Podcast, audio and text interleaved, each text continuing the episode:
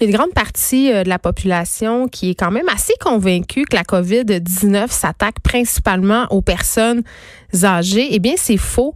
On apprend qu'un Québécois sur trois qui est atteint du coronavirus au Québec a moins de 40 ans. C'est quand même euh, c'est quand même énorme et j'en parle tout de suite avec le docteur Nathalie Granvaux, présidente de la Société canadienne pour la virologie. Bonjour docteur Granvaux. Bonjour. Bon, euh, beaucoup de gens, euh, beaucoup de patients qui sont frappés par la COVID-19 sont des gens qui ont moins de 40 ans. Euh, ces gens-là, quand même, peuvent se retrouver à être hospitalisés. On a même un patient de 36 ans en ce moment aux soins intensifs. On a un père de famille aussi dans la région de l'Anaudière, un homme de 30 ans qui a vu son état se dégrader et qui a dû se rendre à l'hôpital. La réalité, en tout cas, c'est ce qu'on apprend aujourd'hui, c'est qu'il y a que beaucoup de personnes euh, qui sont relativement jeunes qui sont à risque d'attraper la COVID-19? Oui, en fait, ce qu'il faut distinguer, c'est deux choses. Il y a la, capacité à être infecté par le virus, puis ensuite de ça, de la deuxième chose, c'est de développer des complications par l'infection. Donc, les chiffres qui sont euh, qui ont été euh, données en fait montrent le nombre de, de, de, cas en fait dans les euh, patients qui ont été diagnostiqués. En fait, les personnes qui sont positives au virus qu'on appelle le SARS-CoV-2, donc qui donne euh, la maladie COVID-19. Donc ce chiffre euh, qui est un Québécois sur trois atteint, c'est ça là. C'est ça exactement. C'est le nombre de patients qui sont positifs. Après, le nombre de personnes qui développent des symptômes sévères en, suite à l'infection, euh, c'est un chiffre différent. Et euh, j'ai, j'ai pas les chiffres exacts, mais les personnes qui développent des symptômes sévères sont majoritairement des personnes beaucoup plus âgées. Donc, les personnes qui sont plus jeunes vont être infectées.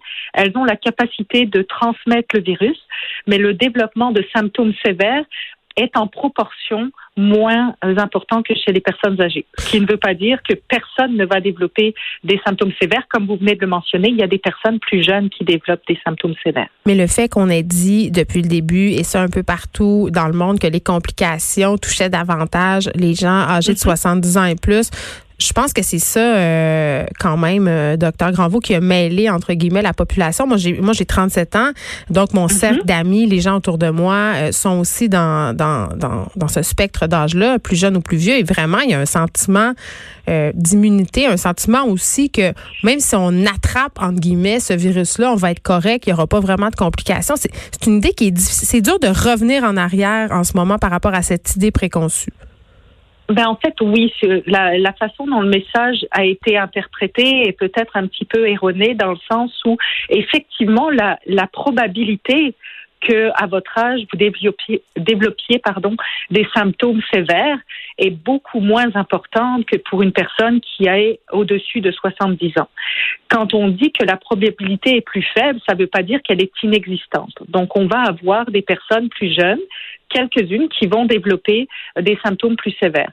Le point qu'il faut aussi mettre en perspective ici, c'est que l'âge est un des facteurs. Après, il y a des personnes qui vont être plus jeunes, mais qui vont avoir d'autres maladies chroniques, par exemple, qui peuvent affecter la réponse de la réponse immunitaire et qui vont en fait faire en sorte que le patient, même s'il est plus jeune, va se battre moins bien contre le virus et va développer des symptômes. Donc, l'âge est un seul des facteurs. Donc, on peut penser entre autres aux personnes qui sont immunosupprimées, par exemple, on a beaucoup parlé d'elles tout à fait. Les personnes immunosupprimées, les personnes qui euh, euh, donc prennent sont soit immunosupprimées de par une maladie, soit euh, des qui sont immunosupprimées parce qu'ils prennent des médicaments qui les qui diminuent leur système immunitaire pour traiter une maladie chronique. Donc toutes ces personnes-là sont plus susceptibles elles aussi de développer des symptômes sévères, même si elles sont plus jeunes. OK, là, on a ce chiffre, un Québécois euh, sur trois qui est atteint à moins de 40 ans. Qu'en est-il de la situation dans le reste du Canada et même aussi dans le monde? Est-ce que c'est sensiblement le même portrait? Mais écoutez, c'est différent, c'est difficile de comparer euh, pour plusieurs raisons. Premièrement, parce qu'on ne teste pas les mêmes personnes euh, dans le, les différents pays et on teste même pas les mêmes personnes dans les différentes provinces au Canada. Donc ici, pour le moment, jusqu'à hier, je pense, au Québec, on testait euh, les personnes qui avaient soit voyagé récemment, soit les personnes qui vivaient ou étaient en contact proche avec une personne qui avait voyagé ou une personne qui avait été diagnostiquée positive. Donc, notre image qu'on a au Québec et les chiffres que vous avez vus dépendent de ce paramètre-là. Dans le reste du Canada, les critères sont différents. Dans d'autres pays, les critères sont différents. Donc, on ne peut pas vraiment comparer les pourcentages. L'autre point, c'est que nos sociétés sont différentes. Euh, au, euh, au, Québec, on a une société euh, quand même, comme on le dit souvent, vieillissante.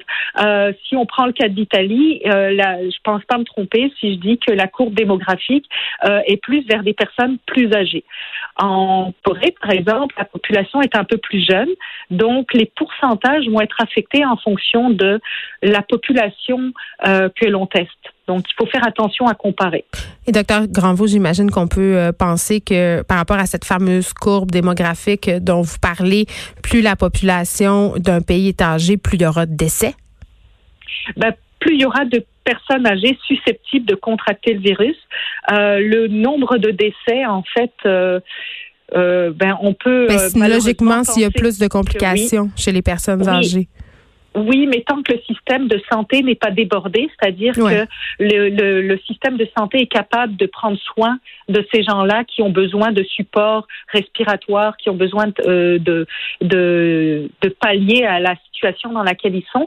En fait, la, une grande majorité des gens vont pouvoir survivre. Ce qui se passe, par exemple, si on prend le cas de l'Italie, c'est que oui, les personnes sont plus âgées, donc développent des symptômes sévères, mais le système de santé est complètement débordé et ne peut pas donner l'aide nécessaire à tous les patients.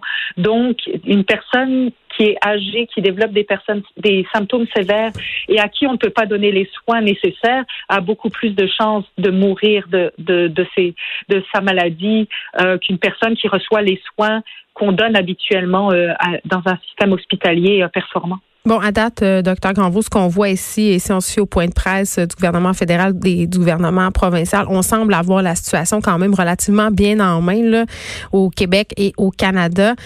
par contre, du côté des États-Unis, chez nos voisins du Sud, on peut pas en mm-hmm. dire autant. Les choses ont l'air quand même de mal se passer. Comment, c'est quoi votre perception par rapport à la gestion de cette crise-là des États-Unis? Ben écoutez, leur gestion a été complètement différente de ce qui s'est fait ici au Québec. Au Québec, mm. ici, on a pris des mesures très très tôt.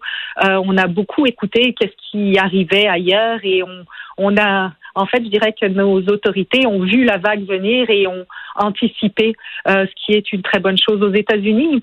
La situation des États-Unis est plus complexe. Si on prend ce qui se passe, par exemple, à New York actuellement, euh, je pense qu'il y avait une certaine incrédulité de certaines autorités euh, et qui n'ont pas pris les mesures nécessaires pour pour éviter la propagation assez tôt. maintenant, là, effectivement, les informations qu'on reçoit, c'est que leur système de santé est débordé et donc ils sont plus capables de faire face à, l'aide qu'ils doivent donner aux personnes personnes infectées effectivement. C'est très, très différent et c'est, c'est, ça va pas dans la bonne direction pour eux, effectivement. Mais il, y a le fait aussi, euh, sans l'ombre de doute, qu'ils n'ont pas euh, de système de santé public et qu'il y a une quantité absolument phénoménale de travailleurs illégaux qui n'iront pas peut-être consulter euh, quand ils auront des symptômes par peur de l'expulsion aussi. Toute cette problématique-là aux États-Unis qui est quand même très, très présente et qui change, selon moi, la donne. Ah, qui change complètement la donne, ça c'est certain. Ici, on peut, on est très chanceux d'avoir un système euh, de santé publique euh, qui euh, qui n'est pas parfait, bien entendu, mais qui est accessible à tous. Et euh, je pense que ça fait une différence énorme dans notre capacité à gérer, surtout aux patients d'avoir accès à des soins. La situation des États-Unis, effectivement, avec un système de santé qui n'est pas accessible à tous, va compliquer en fait la gestion de la propagation euh, du, virus, c'est certain. Docteur Granvaux, je vous sens euh, satisfaite par rapport à ce qu'on fait ici. Néanmoins, est-ce qu'il y aurait des mesures que vous aimeriez voir implantées en plus de ce qui a déjà été instauré? Ben écoutez, je pense que nos, nos autorités ont vraiment fait tout ce qui pouvait être fait. Ils, euh, ils prennent les décisions au fur et à mesure euh, de euh, l'analyse de la situation. Pour l'instant, comme comme vous le mentionniez, effectivement, je pense que la situation est encore sous contrôle. et puis tout le monde se prépare dans le système, dans le réseau de la santé à faire face à l'augmentation de la vague qui on n'est pas encore de l'autre côté du, du, pic de la vague ici. mais euh, je dirais que non, je, dois avouer euh, que je suis vous êtes fière de vous êtes très de nous. impressionnée, très fière et de, de, ce qui se passe ici et je pense qu'il n'y a pas un meilleur endroit au monde pour être actuellement euh, euh, pour faire face à cette situation euh, que, l'on vit actuellement à l'échelle mondiale. Et le premier ministre François Legault qui soulignait tantôt que les Québécois et les Québécoises sont de plus en plus nombreux et nombreuses à suivre les mesures de confinement. donc ça aussi, ça va aider à aplanir cette courbe de contamination. Docteur Nathalie Granvaux, merci, présidente de la Société canadienne pour la virologie. Quelques statistiques en terminant quand même par rapport aux personnes contaminées selon leur âge euh, quand même euh, la catégorie d'âge la plus représentée en ce moment euh, par rapport à la COVID-19, c'est les 50-59 ans. C'est 20% des cas suivis de près par les 40 à 49 ans. 16% des cas quand même. et dans les 70-79 ans, c'est 8% 80-89 ans, 3% Comme quoi, quand même, la COVID-19 peut toucher les jeunes. Chez les 20 à 29 ans, c'est 11 des cas. 30 à 39 ans, 14% Donc, vraiment, personne n'est à la et euh, on va le répéter encore et encore et encore, on peut être asymptomatique ou avoir très, très peu de symptômes et tout de même euh, tester positivement à la COVID-19. Donc, même si vous vous sentez bien, même si vous vous portez bien, même si vous n'avez pas voyagé, il faut respecter les règles de confinement parce qu'on le sait, il y a de la, la contamination communautaire en ce moment et c'est important de respecter les règles de confinement. Les